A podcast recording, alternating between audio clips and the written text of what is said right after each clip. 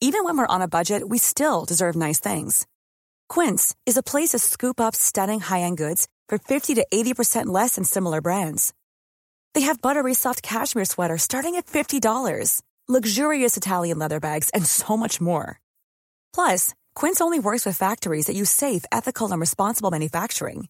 Get the high-end goods you'll love without the high price tag with Quince. Go to quince.com slash style for free shipping and 365-day returns. I'm Sandra, and I'm just the professional your small business was looking for. But you didn't hire me because you didn't use LinkedIn jobs. LinkedIn has professionals you can't find anywhere else, including those who aren't actively looking for a new job, but might be open to the perfect role, like me. In a given month, over 70% of LinkedIn users don't visit other leading job sites. So if you're not looking on LinkedIn, you'll miss out on great candidates like Sandra. Start hiring professionals like a professional. Post your free job on linkedin.com/people today. Millions of people have lost weight with personalized plans from Noom, like Evan, who can't stand salads and still lost 50 pounds.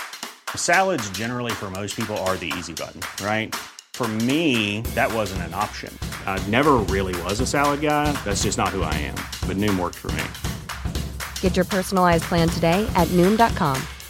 Real Noom user compensated to provide their story. In four weeks, the typical Noom user can expect to lose one to two pounds per week. Individual results may vary. L'édition 2023 du Grand Prix de Monaco ne restera pas I'm Sandra, and I'm just the professional your small business was looking for. But you didn't hire me because you didn't use LinkedIn jobs. LinkedIn has professionals you can't find anywhere else, including those who aren't actively looking for a new job, but might be open to the perfect role, like me. In a given month, over 70% of LinkedIn users don't visit other leading job sites. So if you're not looking on LinkedIn, you'll miss out on great candidates like Sandra.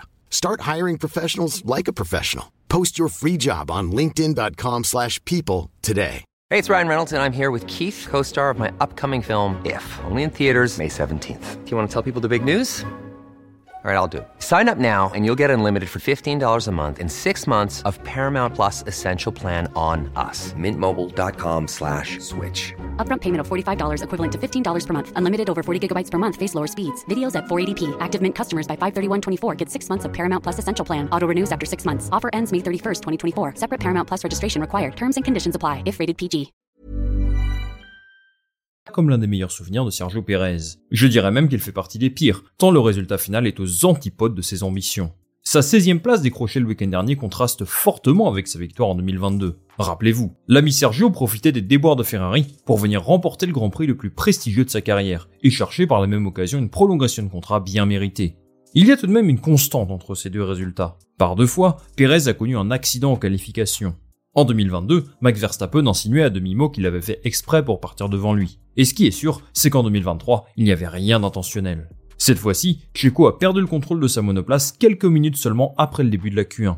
Une erreur commise au pire Grand Prix possible, puisque comme vous le savez, la qualification à Monaco vaut son pesant d'or. Comme si ça ne suffisait pas, son coéquipier a remporté la course haut la main, ce qui est un sacré coup dur dans la course au titre. Pérez se retrouve relégué à près de 40 points de Verstappen, et rattraper une avance comme celle-ci et devenir champion n'arrive quasiment jamais. Alors soyons clairs, il reste 16 courses au calendrier, donc Checo a moyen de se refaire, et lui croit dur comme fer en sa chance de remporter le championnat. Mais sincèrement, à part lui, sa famille et les fans mexicains peut-être, qui d'autre y croit? L'écart de performance entre lui et Verstappen à Monaco, mais aussi à Miami, montre la montagne qu'il va devoir escalader pour tenter de déjouer les pronostics et nous offrir une lutte pour le titre mondial. Dans cette vidéo aujourd'hui, on va identifier les facteurs qui font que Sergio Pérez est aujourd'hui en dessous de son coéquipier et trouver des axes d'amélioration qui pourraient lui permettre de réaliser l'impossible. Pensez à vous abonner, à liker cette vidéo, c'est parti Avant toute chose, j'aimerais faire un retour en arrière sur quelques étapes clés de la carrière de Checo parce qu'elles vont nous permettre de comprendre le type de personne qu'il est aujourd'hui. Sergio Pérez est l'un des pilotes les plus expérimentés du championnat. Ses 241 départs en Grand Prix font bien rigoler Fernando Alonso, qui en compte 120 de plus, mais ça reste le troisième plus gros total de la grille. C'est quelque chose qu'on a tendance à oublier, parce que sa présence au plus haut niveau de la Formule 1 est plutôt récente comparée à ses collègues. Verstappen est de 7 ans son cadet, mais il compte quand même 5 saisons de plus que lui chez Red Bull, ce qui, soit dit en passant, défie toute logique. Jusqu'à 2021, Perez était surtout un très bon pilote de milieu de grille. Chez Sauber, puis chez Force et ses successeurs, c'est quelqu'un qui a souvent réalisé des exploits avec une monoplace loin du niveau des tout meilleurs. Avant Red Bull, c'est 10 podiums en ayant roulé dans des écuries assez moyennes, et c'est quelque chose que peu de pilotes ont réussi ces dernières années. Son moment de gloire arrive le 6 décembre 2020, lorsqu'il remporta le Grand Prix de Sakir au volant de sa Racing Point. Il faisait déjà une excellente saison, mais cette victoire acquise alors qu'il était dernier au premier tour impressionne encore davantage les observateurs, ce qui lui offre un baquet titulaire chez Red Bull en lieu et place d'Alex Albon.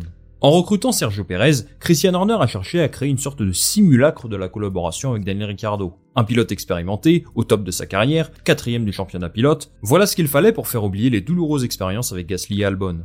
En fait, au moment de rejoindre Red Bull, son statut est clair. Il est numéro 2 derrière Max Verstappen. J'ai fait une vidéo à son sujet il y a un an et demi, et j'ai relu mes notes de l'époque, et ce n'est pas très glorieux. Je vous disais qu'au bout de seulement 5 courses, Perez était devenu le lieutenant de Max Verstappen. En même temps, le contexte était différent, il faisait face à la très rude concurrence de Lewis Hamilton pour le titre, donc il fallait forcément sacrifier Checo pour gagner. Comme vous le savez, ça a fini par payer. Max est devenu champion du monde, et Perez a bien sûr une vraie part de responsabilité là-dedans. C'est donc en prenant ça en compte qu'il attaque la saison 2022, avec l'ambition cette fois-ci de battre Max Verstappen.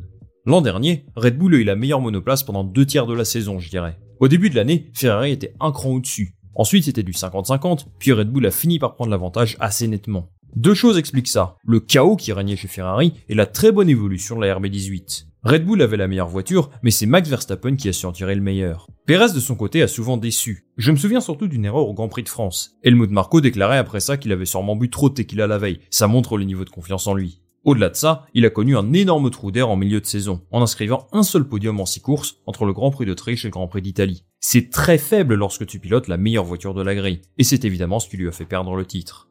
Pire que ça, il termine derrière Charles Leclerc au classement pilote, et au vu de la voiture qu'il avait, c'est presque anormal. Alors évidemment, on peut penser à l'embrouille qu'il y a eu entre Verstappen et Perez au Grand Prix du Brésil pour justifier la perte de cette seconde place. Mais soyons réalistes, sur l'ensemble de la saison, Perez perd cette deuxième place tout seul. Alors disons-le, le développement de la RB18 favorisait davantage la façon de conduire de son coéquipier, et son écurie l'a parfois sacrifié pour permettre à Max de gagner. Tout de même, Christian Horner sait ce qu'il fait, et s'il a choisi de privilégier Verstappen, c'est parce qu'il offre tout simplement plus d'assurance que lui. On arrive bientôt au premier tiers de la saison 2023, et cette tendance semble se confirmer peu à peu. La RB19 est très largement au-dessus du reste pour l'instant, même s'il faudra faire attention aux améliorations de la MR23 à Barcelone. Quand bien même, Sergio Perez et Max Verstappen ont la même voiture, et c'est ce dernier qui est un cran au-dessus. Perez a fait une excellente course à Bakou, mais pour le reste, c'est assez moyen. Alors il a également remporté le Grand Prix d'Arabie Saoudite, mais il ne faut pas se voiler la face. Ses bonnes performances sont également liées à des problèmes de Max Verstappen. À Jeddah, il sort en Q2 à cause d'un problème mécanique. En Azerbaïdjan, c'est lié à une safety car mal tombée et un mauvais choix stratégique de son équipe. Et c'est pareil à Miami. Perez devait gagner cette course puisqu'il partait en pole position et Verstappen P9, handicapé par une grosse erreur de Charles Leclerc. En fait, je trouve ce Grand Prix de Miami super intéressant, parce qu'il met en perspective les lacunes de Perez et les points forts de Max Verstappen. Déjà, je pense qu'il y a une grosse différence dans le mental. Malgré le fait qu'il soit dans le peloton au départ, Verstappen est convaincu qu'il va gagner la course, bien que son coéquipier, qui a la même voiture que lui, soit en pole position. C'est parce qu'il est sûr de ses forces, qu'il sait qu'il aura sûrement un meilleur rythme que son coéquipier, et surtout parce qu'il l'a déjà fait plusieurs fois. Entre nous, imaginez la situation inverse. Qui pourrait imaginer Checo battre son coéquipier à la régulière? Bien sûr, on sait que Red Bull favorisera Verstappen, mais c'est parce qu'il est tout simplement au-dessus dans beaucoup de compartiments. Quelque chose qu'on sous-estime chez lui à mon sens, c'est sa vision de course. À Miami, il a insisté auprès de ses ingénieurs pour partir en pneus durs, son seul train de cette catégorie au lieu des pneus médiums qui lui ont été recommandés. Il voulait à tout prix prolonger son relais, parce qu'il jugeait qu'il aurait plus de chances de gagner, surtout au cas où une safety car tombe. Résultat, il s'est arrêté beaucoup plus tard que Perez, et ça a marché. On loue souvent les qualités de Checo pour sa gestion des pneumatiques, mais Verstappen est au moins à son niveau. Ça montre aussi qu'il est capable de prendre des risques et de les assumer. Chausser ton seul train de pneus durs alors que tu pars du milieu de peloton et que les risques de crevaison s'intensifient, il faut avoir du cran pour le faire. Perez lui aussi est capable de prendre des risques, mais malheureusement ça a tendance à ne pas payer. Il y a eu beaucoup d'erreurs l'an dernier, et cette qualif à Monaco montre aussi un gros manque de confiance. Aujourd'hui, il est le seul à pouvoir battre Max Verstappen pour le championnat, et quand tu te retrouves dans cette position, c'est une erreur à ne jamais commettre. Pas face à un tel adversaire, pas lorsque ton patron est Christian Horner, qui s'en fiche de favoriser un pilote plutôt que l'autre tant que la gagne est au bout. La vérité aujourd'hui, c'est que Checo ne leur procure pas le même niveau de confiance que Verstappen. Et après tout, n'est-ce pas quelque chose de normal?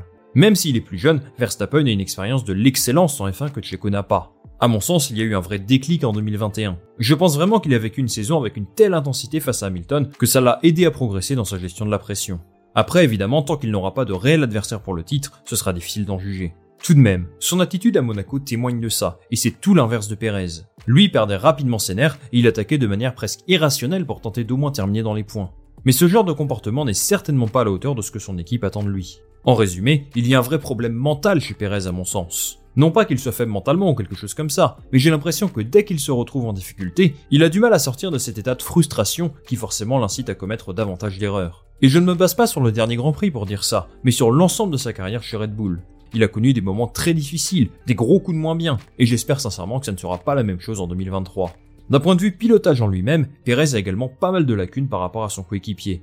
Déjà, je pense qu'il faut différencier les circuits urbains et les tracés traditionnels entre guillemets. Ce n'est pas une légende, il est beaucoup plus à l'aise en ville. Toutes ses victoires en F1 se sont produites sur des grands prix urbains quasiment. Et on a bien vu à Jeddah ou qu'il est capable d'être dans le rythme de Max Verstappen. Mais bon, c'est plus facile de construire ta course et ton coéquipier par 14 places derrière. Par contre, je me fais du souci pour lui sur les tracés européens historiques. De son propre aveu, Verstappen n'aime pas les circuits en ville. Et il arrive pourtant à avoir l'avantage sur son coéquipier la plupart du temps. En fait, on ne l'a pas encore vu évoluer dans ses conditions préférées, à savoir un tracé traditionnel, rapide, comme Spa par exemple. Sans problème mécanique ou incident indépendant de sa volonté, je ne vois pas comment Sergio Pérez peut le battre sur ce genre de tracé. Pour Pérez, l'espoir pourrait venir des circuits urbains restants, mais le problème, c'est qu'il n'y en a plus que trois. Singapour, Las Vegas et le circuit Gilles Villeneuve. Ce sera là qu'il pourra faire jeu égal avec Verstappen, mais pour le reste, eh bien je ne suis pas très confiant. Son coéquipier est meilleur que lui en qualif, meilleur que lui dans les virages rapides, dans les lignes droites, dans la plupart des zones de n'importe quel circuit finalement. Au vu de ses contre-performances à Monaco et Miami, je pense qu'il a déjà grillé ses chances d'offrir une vraie lutte pour le titre mondial. Pour donner un peu de fil à retordre à son coéquipier, je pense qu'il faut qu'il change radicalement sa façon de conduire, sa façon d'aborder les week-ends et sa prise de risque. C'est facile de prendre cet exemple, et la comparaison n'est peut-être pas la plus adéquate, mais Nico Rosberg en 2016 a sacrifié tout ce qu'il avait et il a tout donné pour réussir à battre Lewis Hamilton. Face à un adversaire au moins du même calibre, Perez va devoir progresser. Si son objectif est effectivement d'être champion du monde, il faudra qu'il arrête de commettre des erreurs comme celles qu'on a vues à Monaco, et qu'il réussisse à convertir ses pôles positions en victoire. On parle beaucoup de Monaco, mais pour moi c'est Miami qui est un vrai tournant. Ce n'est juste pas possible de perdre la victoire comme ça, alors que ton coéquipier part 9 Je trouve ça complètement fou. Même si on parle de Verstappen, ça ne peut pas arriver. Aujourd'hui, Perez a la meilleure chance de sa carrière de devenir champion du monde, et j'aimerais le voir offrir un duel à Max Verstappen. Très sincèrement, je ne pense pas que ça arrivera, mais pour la beauté et l'intérêt du sport, ce serait quelque chose de bien. Il va falloir une sacrée remise en question de sa part pour espérer le faire. Et attention, Fernando Alonso n'est pas si loin derrière, et il n'attend qu'une chose, montrer que lui, il est capable de jouer à armes égales avec Verstappen. Merci d'être resté jusqu'au bout de cette vidéo les amis. Donnez-moi en commentaire votre avis sur la saison de Sergio Pérez pour l'instant. Dites-moi si vous trouvez que j'ai été trop dur ou trop clément avec lui. Moi je lirai tout ça avec attention. Comme d'habitude, si vous avez aimé cette vidéo, n'hésitez pas à liker, à partager ça autour de vous et surtout à vous abonner. Ça me soutient énormément pour développer le projet. On va se retrouver très vite pour une nouvelle vidéo. Salut à la prochaine